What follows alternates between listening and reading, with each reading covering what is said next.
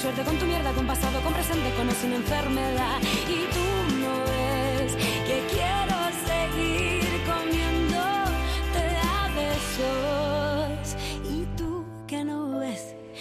Cuenta Rosalén que cuando escribió esta canción en la que nos habla de una chica enamorada, de una persona seropositiva, fueron muchas las personas que le escribieron diciéndole, a mí, a mí también me ha pasado comiéndote a besos. Lo cierto es que el VIH es un tema que no ha estado muy presente en la música, tampoco en otras muchas facetas, ámbitos de la vida, ¿verdad? Un tema que sigue generando rechazo, miedo, mucha incertidumbre. Quizá por ello muchos, muchas prefieren callar, prefieren no contarlo. Esther Aizpurua, Arrachaldeón Berriro. Kaixo Irache, Arrachaldeón, sin duda sigue habiendo mucha serofobia. En una reciente encuesta realizada en el Estado, el 25% de las personas reconocía que pediría un cambio de puesto de trabajo si un compañero fuese seropositivo. Un 32% cambiaría a su hijo o hija de colegio si en su clase alguien tuviera VIH y un 50% confesaba que la relación más estrecha que podría llegar a tener con esa persona sería de amistad. Han pasado ya más de 40 años desde que se detectó el primer caso y ahora más del 90% de las personas seropositivas tienen carga viral indetectable, es decir, y por tanto intransmisible. Pese a todo, sigue provocando rechazo y sigue habiendo personas que deciden no contarlo. Hoy nos visita, sin embargo, alguien que ha trabajado en distintos programas de Euskal Televista, ha sido compañero de Gastea durante años y ha decidido contar ahora que es seropositivo después de haberlo callado Esther 10 años. Sí, él dice que ha vivido en una especie de jaula con una máscara durante 10 años, que evidentemente ha llorado mucho, pero que ahora quiero contarlo con humor. Jugando con el euskera podríamos decir que es un seropositivo convertido en searo positivo, en alguien muy positivo, que este sábado estrena obra de teatro contándonos todo esto. Por eso nos visita en este espacio eh, en el que, mm, bueno, pues tratamos eh, de convertir la actualidad en positiva, sumar buenas eh, noticias. Xavi Fernández, Arrachaldeón. Arrachaldeón, Irache, Arrachaldeón, guztioi. Oye, este sábado 11 de marzo, estreno en Legorreta y no es eh, una fecha elegida al azar porque hará entonces 10 años en 10 años de una llamada que, que- que no sé si lo cambió todo o desde luego cambió mucho, Sabin. Pues sí, sí, lo cambió todo. Pues no te voy a mentir, lo cambió todo. Hace 10 años eh, era el 11 de marzo de 2013 cuando recibí aquella llamada. Y es cierto que, que justo el día que, que se cumplen 10 años, el 11 de marzo del 2023, este sábado, estrenaremos esta obra. Ha sido un poco casualidad también, ¿eh? Eh, O bueno, causalidad. ¿eh? O causalidad, no lo sé, sabe, pero ¿verdad? bueno, fue la compañía la que me propuso marzo para, para, para el estreno y yo dándole vueltas les dije entonces, bueno, pues si, si lo veis para marzo yo tengo una propuesta. Este año, el año 2023, el 11 de marzo cae en sábado y para mí es un día muy señalado y yo creo que, que debería ser el día. Y así va a ser. Eh, es curioso porque habrá quien diga, ¿cómo esto? Por una llamada de teléfono y a uno le dan una noticia eh, de este calado. Bueno, a priori tú a lo que habías ido, Sabine, era a donar sangre. Efectivamente, efectivamente. Yo no había ido a hacerme ninguna prueba. Eh, bueno, no, ese miedo no, no, no lo vivía en aquel momento. Yo fui a pensabas que en el Goyer esas cosas no pasaban. Sí, de hecho, te hemos leído alguna cosa Sí, sí. de estas que dices, ¿no? Claro, es que las noticias que yo había recibido, las historias, las pocas historias que yo conocía, pues siempre pasaban en ciudades muy grandes y, y normalmente en Estados Unidos o muy lejos, ¿no? Entonces, en un pueblo como Legorreta, pues no, yo no había oído esa realidad nunca. No conocía a nadie que fuera seropositivo, al menos que lo hubiera compartido conmigo. Eh, por lo tanto, pues no, no me lo esperaba. Yo fui a donar sangre a la plaza del pueblo, a Legorreta, y, y era mi primera vez. Porque sí que me daba un poquito de miedo eh, lo de la aguja, pero, pero no más. Pero bueno, me animaron, una muy buena amiga, recuerdo que, que me animó. Y, ¿En buena y- hora? Y en buena hora, sí. Se lo recuerdo eh, muchas veces. Fui, eh, doné sangre, me fui a casa tranquilísimo y a los días pues eh, recibí esa llamada, esa llamada que, que, pues que me daba la noticia, la noticia de que podría ser seropositivo, que, que habían detectado el VIH en, en esa muestra, pero bueno, que había que confirmarlo, que, que asistiera otra vez allí y que ellos me harían las pruebas y que, lo, y que veríamos si realmente existía ese virus en, en, mi, en mi cuerpo, ¿no? Y a mí se me cayó el mundo a los pies con esa llamada, porque no me lo esperaba para nada por nada del mundo. En aquel momento yo estaba en casa de mis padres, un día entre semana, una llamada desconocida, y no, eh, sería la última noticia que me esperaba eh, con aquella llamada. Con el tiempo agradezco mucho esa llamada. Me llamó la doctora Monasterio, que, claro, han pasado 10 años y no se me olvida Como eh, para olvidar, su apellido. Y quizá esté escuchándome, porque yo no he, no he, tenido más contacto con ella, pero, pero sí que recuerdo aquella llamada como, bueno, la recuerdo de una manera positiva, ahora con el tiempo. Ella me dio la noticia, pero me cuidó mucho, y cuando estuve con ellos también me cuidaron mucho, estuve muy cómodo y en todo momento me atendieron bien y yo no tengo ninguna queja. Pero yo estaba muy mal. Yo recuerdo aquellos días, eh, yo lloraba, lloraba y no paraba de llorar porque no, no lo entendía. No lo entendía, no sabía por qué me había tocado. A mí decía, pero es que no, no, no lo puedo entender. Pero bueno, pues hay que, hay que darle la vuelta a esto. Eh, aquellos primeros meses incluso, eh, yo los recuerdo muy oscuros. Porque decides callarlo, eh, Sí, sí, sí es o cierto. Quedártelo para ti, vamos. En aquella primera consulta, una vez que se confirma la presencia del virus y yo asisto a, a, mi médico, a mi especialista de, de, enfermedades infecciosas, y yo eh, al final de la consulta le trasladé mi duda que era, yo esto lo quiero contar de alguna manera, quiero llevarlo de una forma natural porque ya he estado en una jaula, ya he estado en un armario eh, y ahora mismo estoy en una situación muchísimo más cómoda, eh, soy feliz y, esto no, no, me viene muy bien ahora mismo. Esto me gustaría llevarlo de una forma natural. El consejo que te dan es, bueno, no tengas prisa. No vayas ahora corriendo, salgas de aquí de la consulta y empieces a contarlo a tus amigos, a tu familia, porque igual a la larga luego, en un futuro, puede que te, que te arrepientas, ¿no? Pues yo no lo entendí muy bien al mm. principio, eh, pero dije, vale, pues si me lo dice el médico, pues eh, vale, le voy a hacer caso. Y así fue. Eh, pasé unos días en silencio total. Sí, que es cierto que por aquel entonces yo había vuelto a vivir a casa de mis padres y convivía con mis padres y con mi hermano y yo tenía muchos miedos y yo sí que sentía la necesidad de, compartirlo al menos en casa. Y lo hice. Y sí que lo hablé con mis padres, con mi hermano.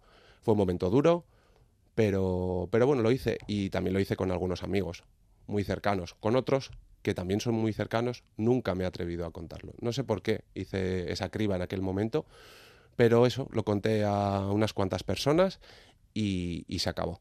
Y desde entonces, pues he intentado no hablar del tema demasiado. Hmm. Diez años, como dices tú, Xavín, eh, de nuevo en la jaula con esta careta que mencionas tú que has llevado durante diez años, ocultando algo que solo sabía tu núcleo más cercano. Eh, ¿Cómo decides contarlo? ¿Cómo lo haces público? ¿Cómo lo sacas a, esa plaza pública? No sé si utilizando redes. Es que durante estos 10 años ha habido muchos momentos en los cuales he pensado, es el momento, tengo que, tengo que hacer mm. algo. Porque me enfadaba la situación. Porque yo, mm, pues cuando han pasado ya muchos años y he visto que las cosas no han cambiado, que yo sigo bien y que he entendido muchas cosas, digo, ¿y por qué no lo sabía yo antes? ¿O por qué no lo sabemos? Y eso me enfadaba. Y llegué a la conclusión de, pensar, bueno, pues es que este virus no habla euskera, porque en euskera no, no, no, tratamos este tema, aquí no se habla de este tema y yo quiero hablarlo de alguna forma. Entonces, bueno, pues cuando he estado trabajando en televisión, pues mis ideas iban más a un documental. Pues voy a hacer un documental y voy a tratar el tema y, he escrito incluso algunos guiones, pero nunca he dado el último paso. Y bueno, pues eh, antes de la pandemia es cierto que yo estaba muy mal psicológicamente, ya estaba bastante bajo la pandemia me vino bien, eh, porque he tenido mucho tiempo para reflexionar, eh, para pensar las cosas y, bueno, me di cuenta que necesitaba una nueva ilusión. Y después de la pandemia, pues eh, di el salto y me matriculé en la Escuela de Artes Escénicas de, de Donosti, en el taller de Artes Escénicas, en el TAE. Fui con mucho miedo, pero aquello me ha abierto un camino y una luz que yo no me esperaba hmm. ver. Y, y, bueno, pues ese fue el momento en el que dije, bueno, pues el teatro puede ser otro, otra plaza para, hablar de esto. Me gusta el teatro, quiero hacer teatro y quiero hablar de esto. ¿Por qué no escribir algo sobre esto? Y vamos a intentarlo. Y ese fue el momento en el que decido dar el paso, ¿no? Bueno, han sido pasitos pequeños, pasitos pequeños, pero ya una vez que me confirmaron, bueno, esto va para adelante y podremos hacer una obra con esto que has escrito, porque tal, Pues entonces dije, bueno, pues no hay vuelta atrás. Esta información que he tenido yo tan guardada ya se me ha ido de las manos. No está en, bajo mi control. Por lo tanto, eso fue ya una liberación. Y una vez que eso ya estaba en marcha, pues me ha obligado de alguna forma a dar muchos pasos. Lo he hecho públicamente eh, en el programa Viva Zuec el diciembre pasado, me dieron la oportunidad y lo hice pues eh, ahí para todos los públicos, pero, pero antes de ir a la tele también me obligó a hablar con mucha gente de mi, de mi entorno con las cuales quería haber hablado antes, no, no había tenido esa, esa confianza. Claro, que no se enterasen por la tele. Eso es, eso es. Me dolía un poco eh, el que se enteraran por, por la tele. Entonces, bueno, pues ha sido un poco estresante, porque tenía citas todos los días. Me tomaba cuatro o cinco cafés al día. Tenía esa conversación cuatro o cinco veces al día. Pero bueno, también era terapéutico, porque me daba cuenta que, que en cada conversación pues me salía todo más, más fluido y estaba yo más cómodo también. ¿Y la recepción, la respuesta de esas personas con las que te ibas eh, tomando esos cafélicos? pues eh, inmejorable. Estoy muy contento y muy orgulloso de tener la gente que tengo a mi alrededor. Y después de hablarlo en la tele, pues han sido muchas las respuestas que he recibido, las reacciones que me han llegado mediante las redes sociales y bueno, pues el 99% ha sido muy positivo. Em, ¿Ha habido alguna confesión también, como las que le hacían a Rosalén, ¿no? diciendo a mí también me ha pasado, o te voy a contar yo otra cosa que me ha pasado a mí? Sí, muchas. Mucha gente que se ha abierto y que yo lo he agradecido y que y he recuperado muchísimas eh, relaciones que estaban pues un poco más olvidadas o un poco se habían enfriado y ahora mismo estoy muy contento porque he recuperado muchísimas relaciones y soy capaz de hablar de muchísimas cosas con muchísima más tranquilidad que hace unos años. No, solo, no solamente de mi caso, pero el estar yo enjaulado y tener esa máscara a veces me impedía eh, involucrarme en algunas conversaciones. Era como que evitaba incluso meterme en conversaciones que, que no tenían nada que ver conmigo, pero me podían llevar a una situación un poco incómoda. A quienes eh, hemos perdido a amigos, a familia, víctimas del SIDA, principalmente en esa terrible década de, los 80, Hoy, 2023, eh, ¿cómo es eh, la vida de un cero positivo, Sabin? Pues es una vida totalmente normal. Yo tengo un tratamiento, tengo un tratamiento diario. Ese es el, único momento que me acuerdo del virus eh, ahora mismo, ¿no? Antes eran las, a las 11 de la noche, que yo era como muy, lo tenía como muy marcado y a las 11 de la noche me tomaba mi tratamiento. Ahora ya puede variar la hora. Pero bueno, me tomo ese tratamiento y como bien decía eh, antes Esther, pues ahora mismo eh, ese virus es indetectable gracias a ese tratamiento. Yo me hago analíticas eh, periódicamente, normalmente cada seis meses, y, desde que empecé a tomarme el tratamiento, esa, esa, carga viral ha desaparecido. Está ahí en mi cuerpo, el virus está ahí escondido, pero lo tenemos controlado y, por ende también es intransmisible. Eh, es, no puedo infectar a otra persona. Esto es muy importante porque todavía hay mucho desconocimiento, ya incluso en, la terminología, ¿no? VIH, SIDA, eh, andamos todavía, parece mentira, pero, pero todavía hay quien anda muy perdido, ¿saben? Le tenemos mucho miedo. Sí, hay otra acepción que remarcaba ahora Xavín, que es también importante, lo de Xavín está infectado pero no contagiado, que no es lo mismo que a veces eh, también confundimos los términos de me he contagiado, no, te has infectado, en este caso, del virus. Sí, eso me lo enseñaron eh, en la asociación Arribelta, a la que asistí eh, este verano pasado, que hasta ahora tampoco he dado el paso a, no, no, me he atrevido a ir a ninguna asociación. Y allí me enseñaron eso, porque yo les dije, es que yo me contagié. No, no, no, nosotros no nos contagiamos, nosotros nos infectamos. Y bueno, pues eh, le doy mucha importancia a eso y, creo que hay que hablar las cosas como, como hay que hablarlas. Creo que, que la palabra VIH, la palabra SIDA, eh, el seropositivo, eh, tienen mucha carga. sí, sí, el, es tiene mucho miedo, todavía está, todavía persiste. 40 años de miedos que llevan esas palabras y en cuanto las escuchamos, pues ya directamente nos, nos venimos abajo. ¿no? Pues luego lo, conoces, lo tratas un poco, sabes un poco a ver de qué pie cogea este virus y le pierdes ese, ese miedo. No le pierdes el respeto, pero le pierdes el miedo, que, es, lo importante, ¿verdad? Efectivamente. Cámpora se estrena, lo estrena, en casa, eh, Xavín, este, este sábado en eh, Legorreta. ¿Quiénes te acompañan, por cierto? Porque no estás solo no, no, no, en esta aventura. Estoy rodeado de mujeres una vez más y eso me hace feliz, además. Y hoy, el día 8 de marzo, además, hay que reivindicar a las mujeres. Estoy muy bien acompañado. Conmigo eh, en el escenario estará la gran Inza Alcain. Eh, Inza Alcain, eh, actriz de Las Arte. y luego, pues tenemos a Itziber Garmendia como directora, que se estrena como directora en una obra de teatro. y ahí la acompaña Sara Cozar, que es, la, que es su ayudante de dirección, y las dos hacen un equipo brutal. Y estoy que no me lo creo. Mirache, desde que me dijeron que Aichiver sería parte del Mm, equipo. Es que, y, es que y ya llegó solo Inza efectivamente. y, o sea, Claro, es que una cosa además, supongo, Xavín, que es escribir la obra donde tú Claro. cuentas todo lo que has vivido durante estos 10 años, pero eso luego alguien te lo tiene que comprar para llevarlo a escena, digamos. No sé si esperabas que fuera tan rápido, que te lo compraran, entre comillas, tan rápido y te dijeran, esto lo llevamos a escena y además lo va a dirigir trrrn, Aitziber, ¿no? Exacto, Eso- que eso se es un sume regalazo. a Itziber. Es que, Es que tengo la suerte de que nací en Legorreta. Ah, bueno, entonces ya estaría. ¿Sabes claro. qué pasa? Que, que yo me dirigí a la compañía Chalo y Xavier Aguirre eh, es de la compañía Chalo y nació en Legorreta. Pues es la suerte que tenemos algunos. Y, y por lo tanto es el tío de un, de un muy, buen, muy buen amigo mío, él es amigo de mi madre. Y dije, pues igual podría ir donde Xavier y comentarle a ver qué le parece, ¿no? El tema, qué le parece y, y a ver cómo lo ve. Y, y, pues me ha ayudado muchísimo y le tengo que agradecer pues eh, todo ahora mismo a Xavi por la confianza. Yo no sabía si sería capaz de escribir un guion, eh, bueno, una obra de teatro, no, era mi primera vez. Había escrito muchas cosas, tenía muchos guiones, tenía muchos trocitos, pero ordenar todo aquello y, y- y Ya no sé, darle una forma de claro. teatro, pues, pues eso, otro cantar, efectivamente. He estudiado mucho, he leído mucho, eh, he preguntado mucho, eh, bueno, he hablado con otros guionistas, bueno, otros guionistas, yo ahora ya me, me- me considero guionista, fíjate. Hombre, a ver, denominas, ahora claro ya sí. efectivamente otra línea más en el currículum, Xavi. Eso es. o sea, Y bueno, pues una vez que ya lo tenía escrito, fue muy terapéutico para mí escribir todo eso. claro. Se lo enseñé a mi, a mi pareja, Iker, échale un vistazo a esto, por favor. Lo leyó, me dijo, pues me gusta, está bien. Bueno, no me lo creo porque, porque eres de no me vales y tal, venga, voy a Se otro. sabe, se sabe que en casa nos quieren mucho, claro. Bueno, pero también son muy críticos en casa, por lo menos sí. yo siempre eh, confío en que, en que efectivamente ¿no? nos digan lo bueno y lo malo, ¿no? Sí, sí, si hace falta me lo dice también, Claro. es, es cierto, es cierto.